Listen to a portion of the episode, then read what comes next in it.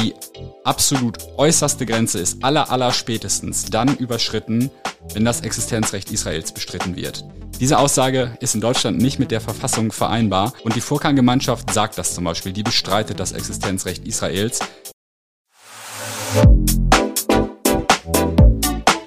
Unterm U, der Dortmund-Podcast.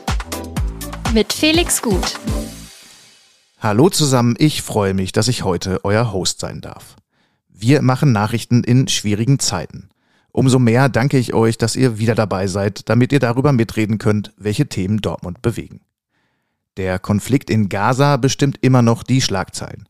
Und er ist auch auf Dortmunds Straßen zu sehen. In der Nacht zum Mittwoch gab es am Hauptbahnhof eine Mahnwache von pro-palästinensischen Gruppen. Es war die erste Demo dieser Art in der Stadt. Und es stellt sich die Frage, ist es möglicherweise der Auftakt gewesen zu weiterem Protest? Darüber spreche ich im Thema des Tages gleich mit meinem Kollegen Bastian Pietsch. Mein Name ist Felix Gut, ihr hört Unterm U, den Dortmund-Podcast der Ruhrnachrichten. Hier ist für euch das Nachrichtenupdate für Dortmund. Update. Verzögert. Der Umbau des ehemaligen Lüttgenau-Gebäudes am Osten-Hellweg verzögert sich weiter. Schon vor einem Jahr hätte das Unternehmen Kick mit einem Geschäft in die Räume einziehen sollen. Immer neue Probleme beim Umbau sorgen aber dafür, dass das bisher nicht möglich war. Wann Kick einzieht, steht derzeit nicht fest. Viele Dortmunderinnen und Dortmunder kennen das Gebäude wegen der langen Vergangenheit des Spielwarengeschäfts Lüttgenau. Verengt. Die Kreuzung an der Funkenburg mit der Kaiserstraße und Klönnestraße ist einige Tage lang eine Großbaustelle.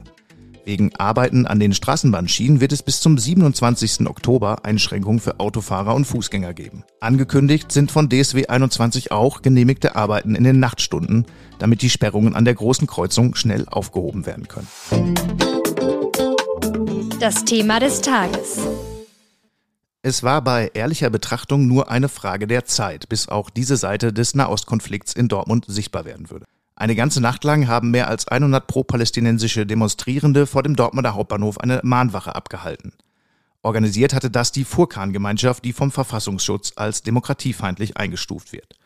Mein Kollege Bastian Pietsch, den ihr auch als Host dieser Sendung kennt, hat sich mit dem Thema beschäftigt und weiß mehr darüber, wie dieser Protest einzuordnen ist. Bastian, wer hat da eigentlich genau demonstriert und warum? Gut 100 pro-palästinensische Demonstranten haben da an der Katharinentreppe demonstriert. Das war eine Mahnwache für die Opfer einer Explosion in einem Krankenhaus in Gaza, die möglicherweise auf einen Raketeneinschlag zurückzuführen ist. Es ist aber unklar, wer dafür verantwortlich ist. Israel und die Hamas schreiben sich den Vorfall nämlich gegenseitig zu. Naja, und kritisch ist auch, dass an dieser Demonstration auch Mitglieder der Furkan-Gemeinschaft teilgenommen haben. Was verbirgt sich denn hinter dieser Furkan-Gemeinschaft? Ja, das ist die Furkan-Stiftung für Bildung und Dienst, so heißt sie offiziell.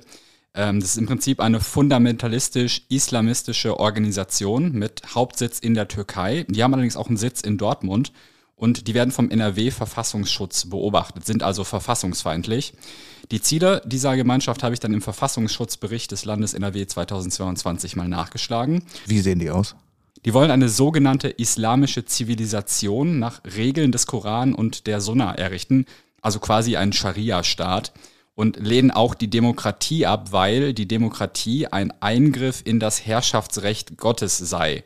Mitgliedern dieser Gemeinschaft ist auch untersagt, an Wahlen teilzunehmen und äh, das Ganze hat eine sehr sektenartige Struktur. Also es gibt diverse Veranstaltungen, die von dieser Furkan-Gemeinschaft organisiert werden.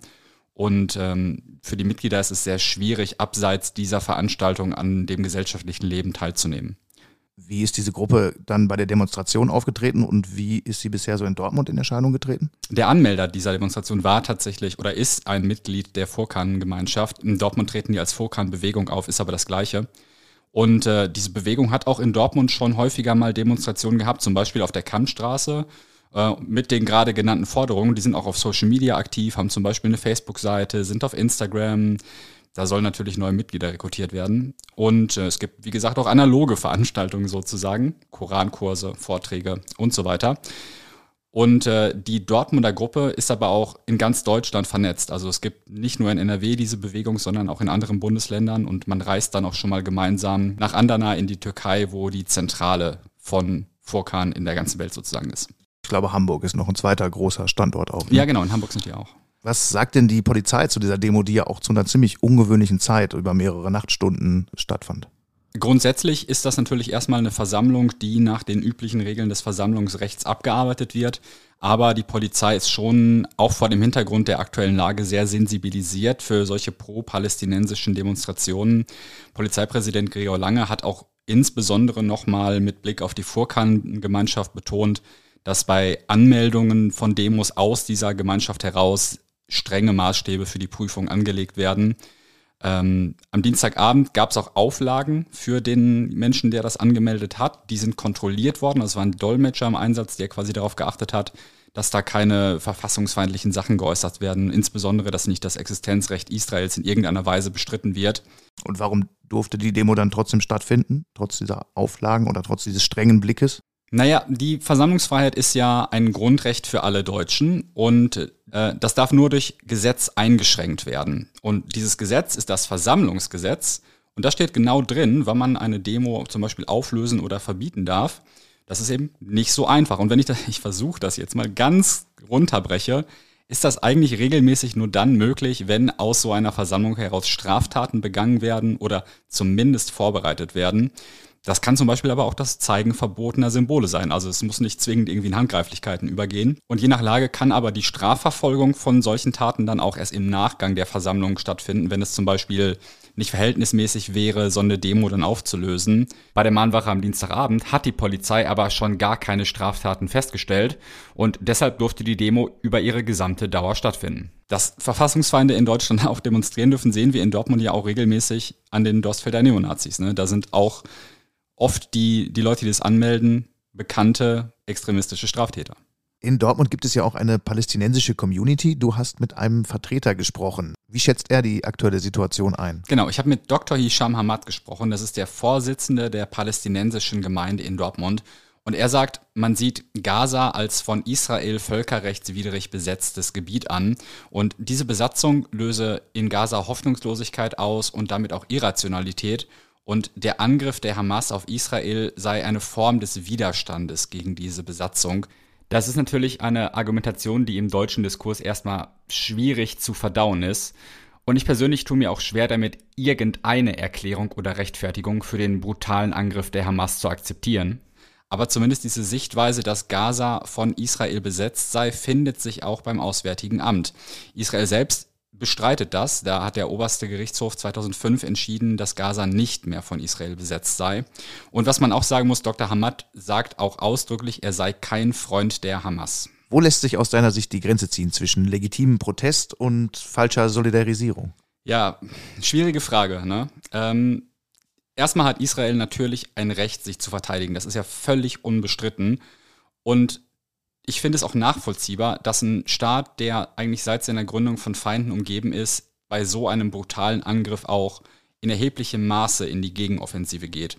Und mit der besonderen Verantwortung, die Deutschland natürlich hat für den Staat Israel, finde ich es auch nachvollziehbar, dass die pro-israelische Perspektive in Deutschland gerade die dominierende ist.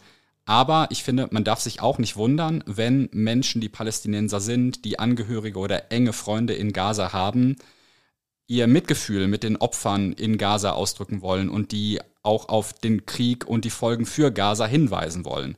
Insofern kann ich das auch verstehen, dass die auf die Straße gehen. Also ich glaube, die Frage, wo da die Grenze verläuft, ist am Ende eine Einzelfallentscheidung. Ich will ja jetzt nicht so Richard David Precht mäßig irgendwie ethisch rumschwurbeln, aber die absolut äußerste Grenze ist aller aller spätestens dann überschritten, wenn das Existenzrecht Israels bestritten wird. Diese Aussage ist in Deutschland nicht mit der Verfassung vereinbar und die Furkan-Gemeinschaft sagt das zum Beispiel, die bestreitet das Existenzrecht Israels. Dr. Hamad tut das aber ausdrücklich nicht. Er sieht eine Lösung des Nahostkonflikts in einer Zwei-Staaten-Lösung und das schließt natürlich Israel mit ein. Wir sehen aber daran auch, solcher Protest wird schnell instrumentalisiert, in dem Fall von islamistischen Gruppierungen, aber auch von Rechtsextremen. Kann man irgendwie sehen, wie, inwieweit das mit dem auch politisch organisierten Islam zusammenhängt, was wir gerade so auf den Straßen auch in Dortmund erleben? Naja, die Islamverbände sind ja in NRW sehr stark und es gab jetzt kürzlich ein Treffen der Islamverbände in der Staatskanzlei in NRW, wo die Verbände den Angriff auf Israel durchaus verurteilt haben. Aber es gibt natürlich auch extremistische Gruppen, auch in Dortmund, da sind zum Beispiel die Grauen Wölfe sehr aktiv. In seinem Kern ist der Nahostkonflikt halt ein religiöser, also auch zwischen dem Islam und dem Judentum. Aber wie genau diese Bewegungen jetzt den Konflikt beeinflussen und ob da im Hintergrund irgendwas läuft, kann ich dir nicht sagen. Sind denn jetzt vor diesem Hintergrund weitere Kundgebungen zu erwarten? Naja, ich gehe davon aus. Also der Konflikt wird noch eine Weile anhalten leider und wird natürlich immer wieder Nachrichten hervorbringen, wie jetzt den, die Explosion in diesem Krankenhaus. Und das führt zu einer Emotionalisierung, das bringt Menschen auf die Straße. Und ich würde schon damit rechnen, dass es dann auch nochmal Versammlungen geben wird. Die palästinensische Gemeinde in Dortmund selbst beziehungsweise Dr. Hamad hat mir das im Gespräch gesagt, dass sie auch gerne eine eigene Demonstration auf die Beine stellen würden. Die distanzieren sich nämlich ausdrücklich von der Furkan-Gemeinschaft. Aber ob und wann es jetzt eine Versammlung der palästinensischen Gemeinde geben wird, nächste Woche oder so, das steht noch nicht so richtig fest. Vielen Dank und alle Infos zu dem Thema findet ihr in den Show Notes.